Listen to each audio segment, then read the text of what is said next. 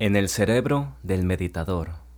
Cuando la Sociedad de Neurociencia invitó a Tenzin Gyatso, el decimocuarto Dalai Lama, líder del budismo tibetano, para que pronunciara un discurso en la reunión anual de 2005 en Washington, D.C., unos cientos de los cerca de 35.000 miembros que iban a asistir al encuentro pidieron que se le anulara la invitación.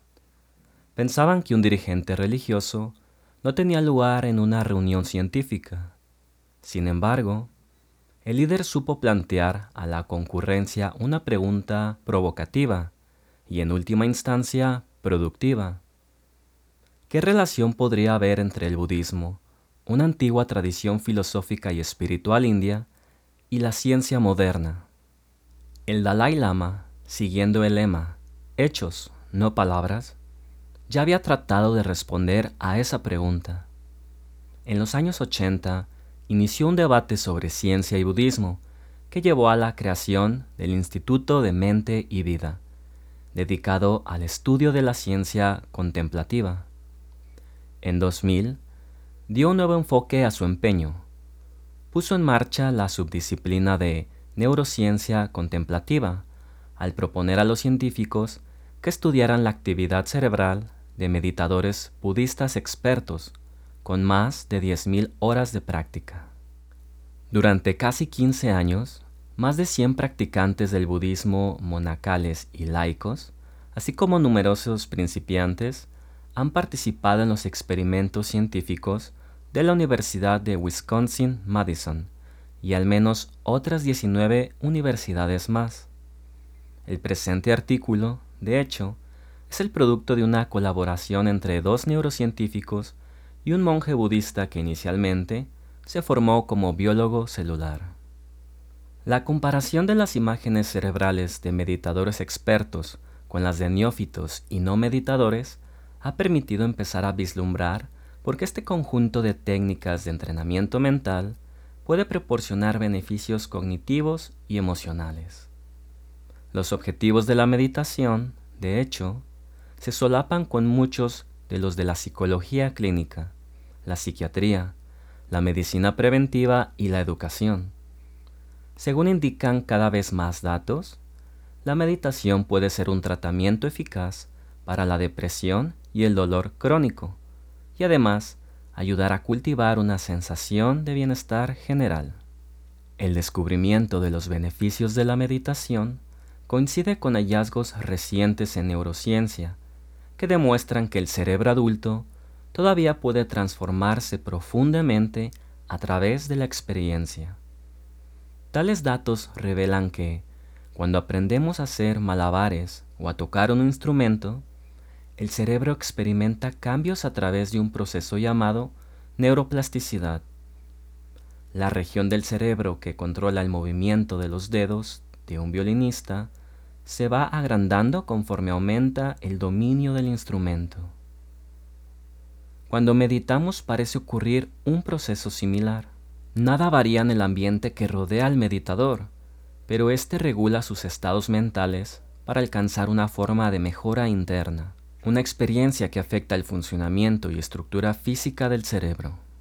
Los datos recopilados en esta investigación han comenzado a demostrar que la meditación reorganiza las conexiones de los circuitos cerebrales para producir efectos saludables no solo en la mente y el cerebro, sino en el organismo entero. Exploración cerebral. Diversidad de experiencias contemplativas. Los avances en neuroimagen y en otras técnicas han permitido entender mejor lo que sucede en el cerebro durante las tres principales formas de meditación budista. Atención focalizada, conciencia plena y compasión y benevolencia. El diagrama inferior permite hacerse una idea sobre el ciclo de sucesos que tienen lugar durante la meditación del tipo atención focalizada. Se indica también la correspondiente activación de regiones específicas del cerebro. Atención focalizada. En esta práctica, la persona que medita suele concentrarse en los ciclos de inspiración, expiración. Incluso en un experto, la mente se distrae y debe recuperar la atención sobre el objeto en el que se concentra. En un estudio de neuroimagen de la Universidad Emory, se han localizado distintas áreas del cerebro implicadas en los cambios de atención. 1. Mente distraída. En la imagen del cerebro de un meditador quedan resaltados el giro cingulado posterior, el precuneo y otras áreas que forman parte de la red neuronal por defecto, la cual se activa cuando los pensamientos comienzan a dispersarse. 2. Darse cuenta de la distracción. La red neuronal de asignación de relevancia, que comprende la ínsula anterior y el giro cingulado anterior, se activa cuando el meditador se da cuenta de la distracción. Al percatarse de que su mente ha divagado, el voluntario pulsa un botón para informar de ello a los investigadores. 3. Reorientación de la conciencia. Dos áreas cerebrales, la corteza prefrontal dorso-lateral y el óvulo parietal inferior, entre otras, ayudan a retirar la tensión de la distracción y a redirigirla al ritmo de inhalaciones y exhalaciones. 4. Atención sostenida.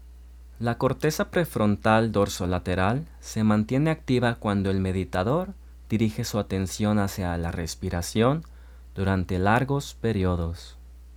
Conciencia plena también llamada atención plena, consiste en observar lo que se ve y se oye, así como las sensaciones internas del cuerpo y los pensamientos, sin dejarse llevar por ellos. Los meditadores expertos exhiben una menor actividad de las áreas cerebrales relacionadas con la ansiedad, tales como la corteza insular y la amígdala. Compasión y benevolencia. En esta práctica, el meditador cultiva un sentimiento de bondad hacia otras personas, ya sean amigos o enemigos. Las regiones del cerebro que se activan cuando nos ponemos en lugar del otro, como la intersección temporoparietal, muestran una mayor actividad. ¿Qué es la meditación? La meditación tiene raíces en las prácticas contemplativas de casi todas las religiones principales. Su difusión en los medios de comunicación ha dado varios significados al término. Nosotros nos referimos a ella como el cultivo de cualidades humanas básicas, tales como lograr una mente más estable y clara, el equilibrio emocional, una sensación de benevolencia, e incluso de amor y compasión, cualidades que permanecen latentes si no se hace un esfuerzo por desarrollarlas. También constituye un proceso de familiarización con un modo de ser más sereno y flexible. En principio, la meditación es bastante simple y puede realizarse en cualquier sitio. No hace falta ningún equipo ni vestimenta especial. El meditador comienza por adoptar una postura cómoda, ni muy tensa ni muy relajada, y por desear la autotransformación y el bienestar de los otros, así como el alivio de su sufrimiento. Más tarde, el practicante debe estabilizar su mente, que con frecuencia se halla alborotada y está ocupada en una incesante cháchara interna. El control de la mente requiere liberarla del condicionamiento automático y de la confusión interna. Examinaremos aquí lo que sucede en el cerebro durante tres tipos comunes de meditación desarrolladas a través del budismo y ahora practicadas en programas seculares en hospitales y colegios de todo el mundo. La primera, la meditación mediante la atención focalizada, pretende controlar y centrar la mente en el momento presente, a la vez que desarrolla la capacidad de mantenerse alerta a las distracciones. La segunda, la conciencia o atención plena, mindfulness, intenta cultivar un estado mental que responda de manera menos visceral a las emociones, pensamientos y sensaciones que tienen lugar en el momento presente para evitar que caigan en una espiral sin control y creen angustia mental. El meditador se mantiene alerta en cada momento y ante cualquier experiencia, sin concentrarse en nada en concreto. Para terminar, otro tipo de práctica, conocida en la tradición budista como el cultivo de la compasión y la benevolencia, promueve una perspectiva altruista hacia los demás. Bajo el escáner. Hace poco se ha comenzado a averiguar lo que sucede dentro del cerebro durante varios tipos de meditación. Wendy Hasenkamp, a la sazón en la Universidad Emory, y sus colaboradores usaron técnicas de neuroimagen para identificar las redes cerebrales que se activan en la atención focalizada. Durante la exploración, los participantes se concentraban en la sensación producida por la respiración. En esta forma de meditación, la mente suele desviarse de su objetivo. La persona debe reconocer que esto ocurre y restaurar entonces la atención al ritmo gradual de la inhalación y la exhalación. En el presente estudio, el meditador tenía que señalar la distracción mental apretando un botón. Se identificaron cuatro fases de un ciclo cognitivo, un episodio de distracción mental, un momento de toma de conciencia de la distracción, una fase de reorientación de la atención y una reanudación de la atención focalizada. En cada una de las fases se hallan implicadas regiones cerebrales concretas. En la primera parte del ciclo, cuando se produce la distracción, aumenta la actividad de la extensa red neuronal por defecto. Esta incluye áreas de la corteza prefrontal medial, del giro cingulado posterior, del precuneo, del lóbulo parietal inferior y de la corteza temporal lateral. Se sabe que tal red se activa durante la distracción mental e interviene en la construcción y actualización de modelos internos del mundo basados en recuerdos a largo plazo acerca de uno mismo o de otros. En la segunda fase, la toma de conciencia de una distracción, participan otras áreas del cerebro, como la ínsula anterior y el giro cingulado anterior, regiones de la llamada red neuronal de asignación de relevancia, o Salience Network. Esta red regula los sentimientos percibidos de manera subjetiva, lo que puede llevar a distraerse durante una tarea. Parece estar involucrada en la identificación de sucesos novedosos y, durante la meditación, en el cambio de actividad de grupos de neuronas que constituyen redes de gran escala. De este modo, puede retirar la tensión de la red neuronal por defecto. En la tercera fase intervienen otras áreas, como la corteza prefrontal dorsolateral y el óvulo parietal inferior lateral, que permiten recuperar la atención al desvincularla de cualquier estímulo que la distraiga. Finalmente, en la cuarta y última fase, Mientras la atención del meditador sigue centrándose en un objeto como la respiración, la corteza prefrontal dorsolateral continúa conservando un alto nivel de actividad. En nuestro laboratorio de Wisconsin observamos además diferentes patrones de actividad que dependían de la experiencia del practicante. Los meditadores veteranos con más de 10.000 horas de práctica mostraban una mayor actividad que los novatos en las regiones del cerebro relacionadas con la atención. Paradójicamente, los más experimentados mostraban una menor activación que otros sin tanta experiencia. Los meditadores avanzados parecen adquirir tal destreza que pueden alcanzar un estado centrado de la mente con menor esfuerzo. Estos efectos recuerdan la capacidad de los músicos y atletas expertos, quienes se sumergen en el flujo de sus actuaciones sin apenas control intencional. Para conocer el impacto de la meditación por atención focalizada, también estudiamos a voluntarios antes y después de un retiro de tres meses con ejercicios de meditación intensiva durante al menos 8 horas al día. Recibían auriculares que emitían sonidos a una determinada frecuencia, en ocasiones mezclados con otros ligeramente agudos. Debían concentrarse en los sonidos, escuchando por un oído durante 10 minutos y reaccionar a los tonos agudos espaciados periódicamente. Después del retiro, observamos que los meditadores mostraban una menor variabilidad en sus tiempos de reacción a esta tarea repetitiva y que se prestaba a distracciones en comparación con un grupo control que no había meditado. El resultado indicaba que los meditadores habían aumentado su capacidad para mantenerse alerta, y solo en ellos las respuestas eléctricas del cerebro a tonos agudos se mantenían más estables en la segunda sesión. El flujo de la conciencia. El segundo tipo de meditación que ha sido ampliamente estudiado guarda relación con otra forma de atención, la conciencia plena.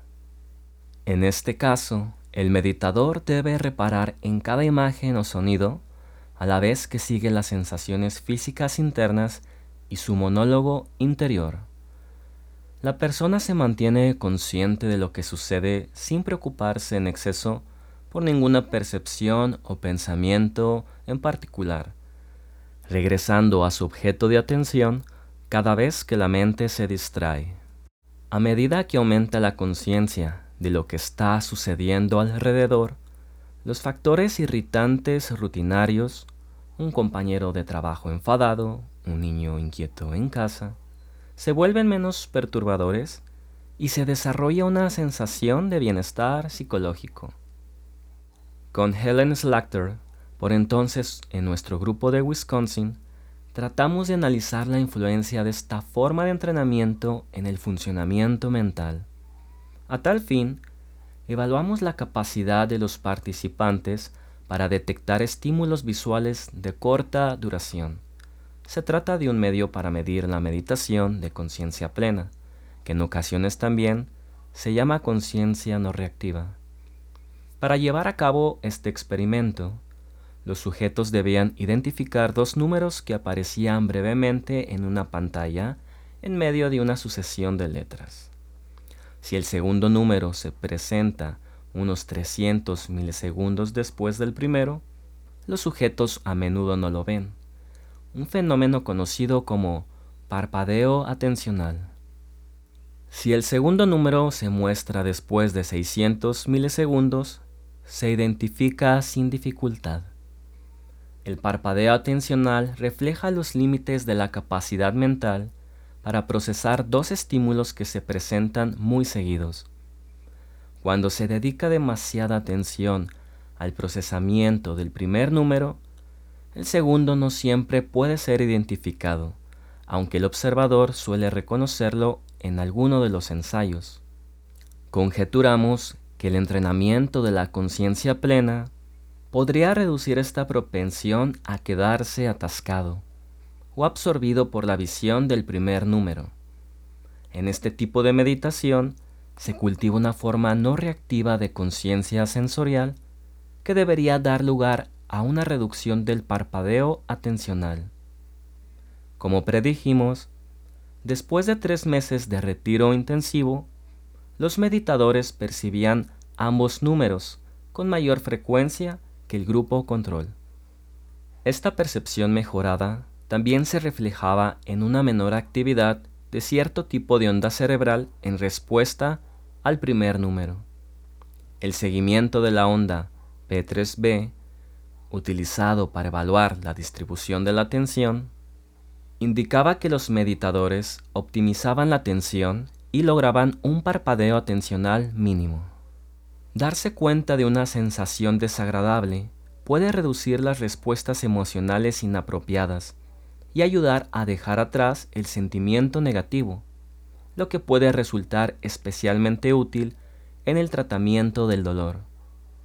En nuestro laboratorio de Wisconsin hemos evaluado a practicantes expertos mientras llevaban a cabo una forma avanzada de meditación de conciencia plena denominada presencia abierta o conciencia pura. Durante esta, la mente, calmada y relajada, no se concentra en nada en particular. Se mantiene tranquila y clara, sin excitación ni aburrimiento. El meditador observa y está abierto a la experiencia sin intentar interpretar, cambiar, rechazar o ignorar sensaciones dolorosas. Hallamos que si bien la intensidad del dolor no disminuía en los meditadores, este les resultaba menos molesto que al grupo de control. Comparados con los principiantes, la actividad cerebral de los meditadores expertos menguaba en las regiones relacionadas con la ansiedad, la corteza insular y la amígdala, en el periodo previo al estímulo doloroso. Tras exposiciones repetidas a este tipo de estímulos, la respuesta del cerebro en las regiones relacionadas con el dolor se habituaba a ellos más pronto en comparación con los novatos. Otros ensayos de nuestro laboratorio han demostrado que la práctica de la meditación aumenta la capacidad para controlar y amortiguar respuestas fisiológicas básicas, inflamación o niveles de una hormona de estrés, ante tareas que resultan socialmente estresantes como dar un discurso en público o hacer cálculo mental delante de un jurado severo. Varios estudios han documentado los beneficios de la meditación de conciencia plena en síntomas de ansiedad y depresión, así como su aptitud para mejorar los patrones de sueño. Cuando se sienten tristes o preocupados, los pacientes con depresión pueden seguir y observar de forma deliberada los pensamientos y emociones negativos. Pueden usar la meditación para controlarlos a medida que surgen de manera espontánea y de este modo disminuir la obsesión que producen. Los psicólogos clínicos John Teasdale, a la sazón en la Universidad de Cambridge, y Sindel Seagal, en la de Toronto, describieron en 2000 el efecto de la meditación de conciencia plena en los pacientes que habían sufrido al menos tres episodios de depresión. La práctica de esta durante seis meses junto con la terapia cognitiva reducía el riesgo de recaída casi un 40% un año después del inicio de una depresión grave. En tiempo más reciente, Sigal ha revelado que la intervención es superior al placebo y que ejerce un efecto protector contra la recidiva equiparable al de la terapia antidepresiva estándar de mantenimiento.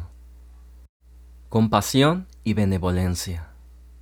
La tercera forma de meditación estudiada consiste en cultivar actitudes y sentimientos de bondad y compasión hacia los demás, ya sean familiares cercanos, extraños o enemigos. Esta práctica conlleva darse cuenta de las necesidades de otras personas y experimentar un deseo sincero y fraternal de ayudarlas o de aliviar su sufrimiento, protegiéndolas de su propio comportamiento destructivo. Para generar un estado de compasión, el meditador debe a veces imaginar lo que la otra persona está sintiendo, pero empatizar con los sentimientos de otros no es por sí mismo suficiente para lograr un estado mental de compasión. La meditación también debe estar guiada por un deseo altruista de ayudar a alguien que está sufriendo. Esta forma de meditación, basada en el amor y la compasión, ha demostrado ser algo más que un ejercicio espiritual. Se ha comprobado que puede beneficiar el estado de salud de trabajadores, profesores y otras personas con riesgo de fatiga emocional a causa de la profunda empatía que experimentan con las dificultades de otros. El meditador comienza por cultivar un sentimiento incondicional de benevolencia y amor hacia los demás, acompañado de una frase que se repite en silencio e intenta transmitir, ¿cómo? Que todos los seres hallen la felicidad y las causas que llevan a ella, y que se libren del sufrimiento y de las causas que lo provocan.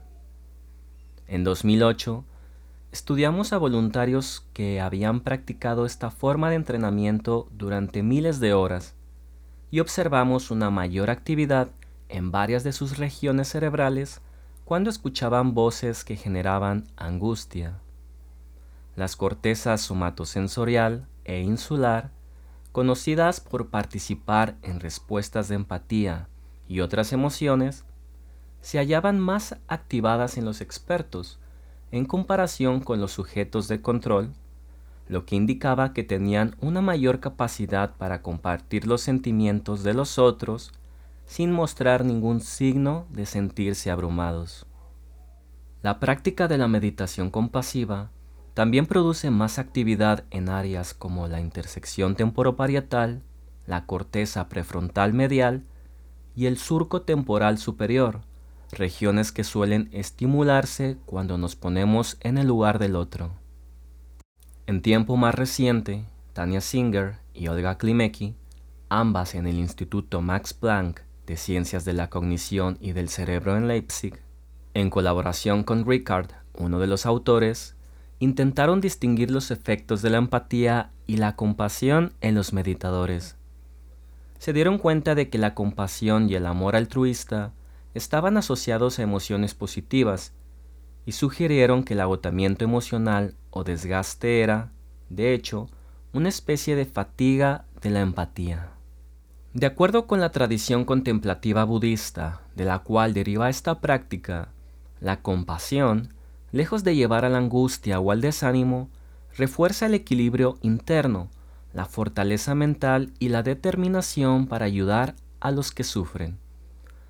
Para un niño que está hospitalizado, una madre amorosa que le tiende la mano y le reconforta con palabras tiernas, sin duda le beneficiará más que si ésta sufre angustia empática e incapaz de soportar la visión de su hijo enfermo, no cesa de recorrer el pasillo de un lado a otro.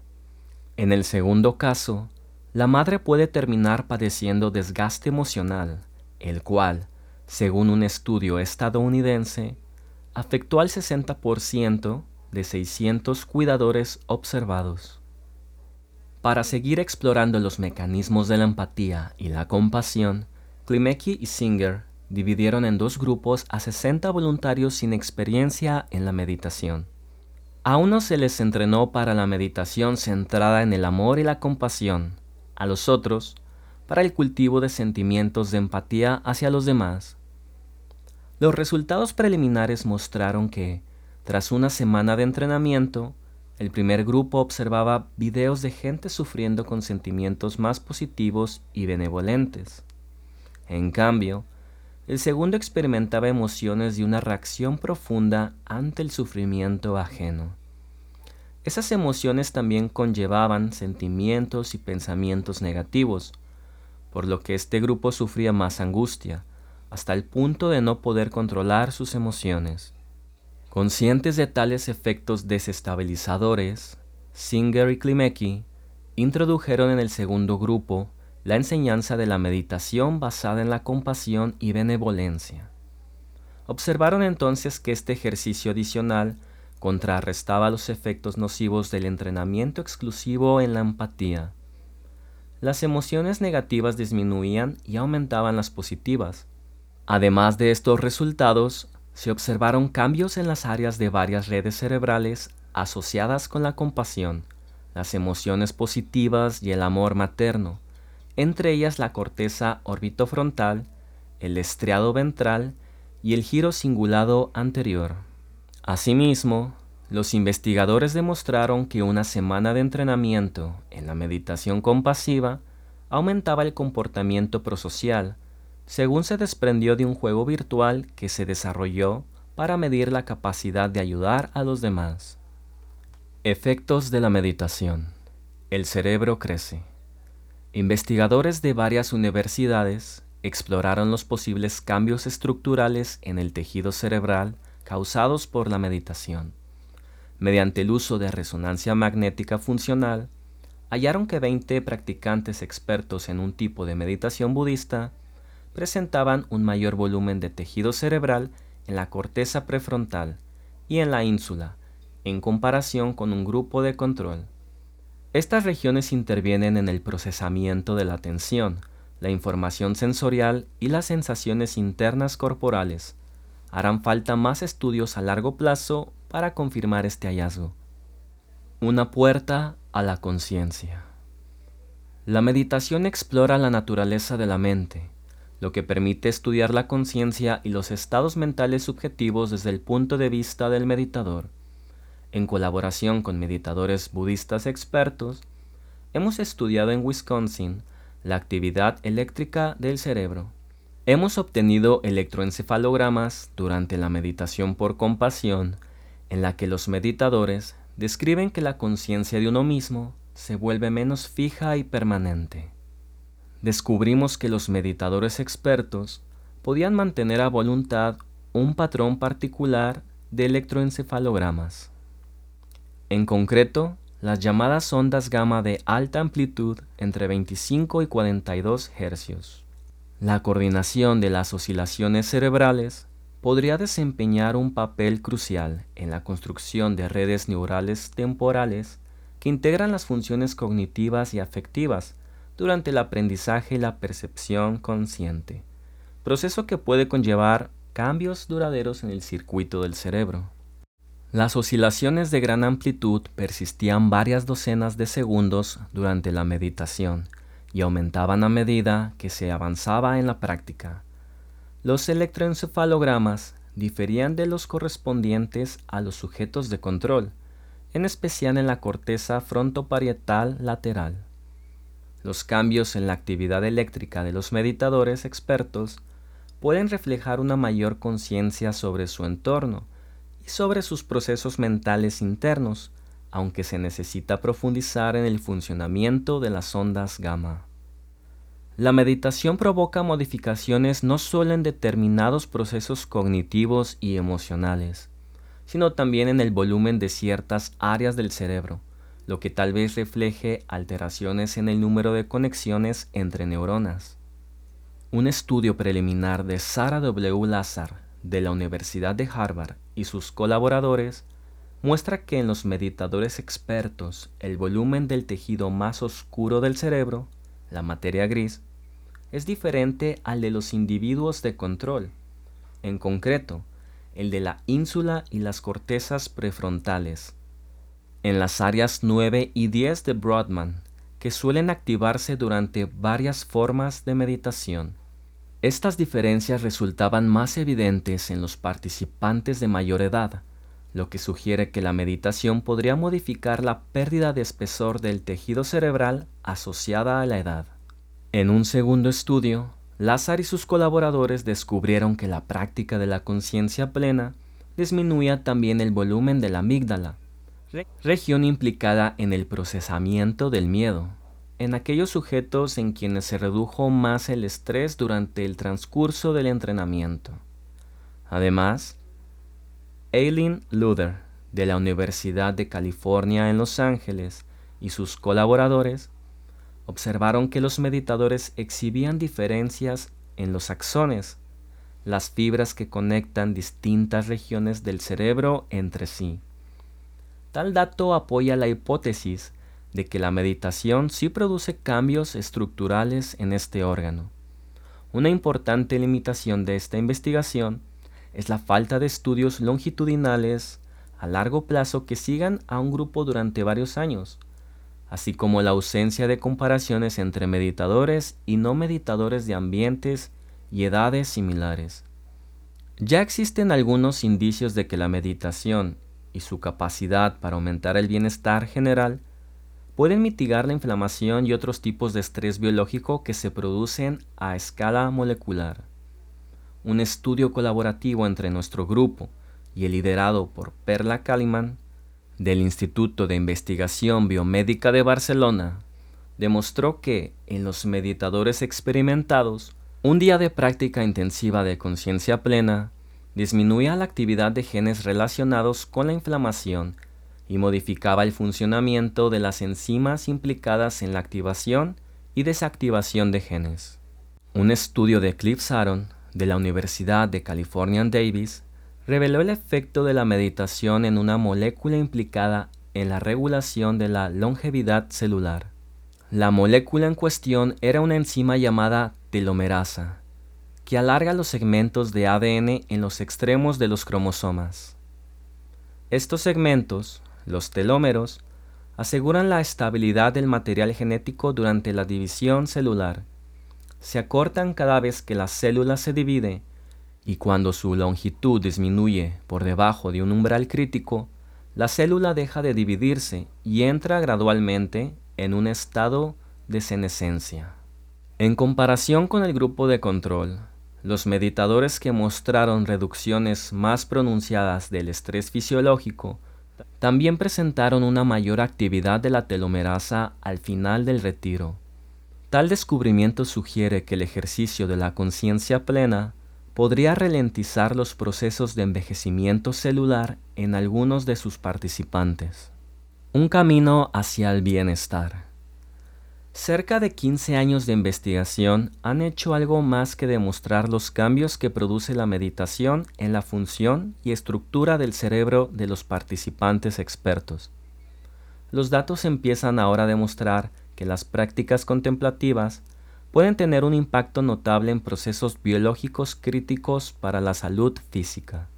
Se necesitan más estudios basados en ensayos comparativos, aleatorizados y bien definidos que permitan aislar los efectos relacionados con la meditación de otros factores psicológicos que puedan influir en los resultados.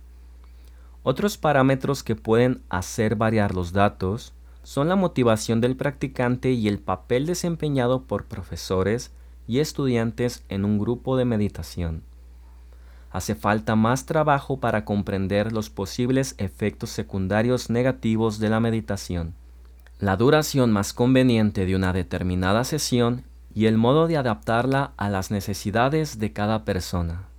Incluso con las necesarias precauciones, la investigación sobre la meditación aporta nuevas interpretaciones sobre los métodos de entrenamiento mental que podrían mejorar la salud y el bienestar humanos. Por otro lado, la capacidad de cultivar la compasión y otras cualidades humanas positivas sienta los cimientos de un marco ético desvinculado de cualquier filosofía o religión, lo que podría tener un efecto profundamente beneficioso en todos los aspectos de las sociedades humanas.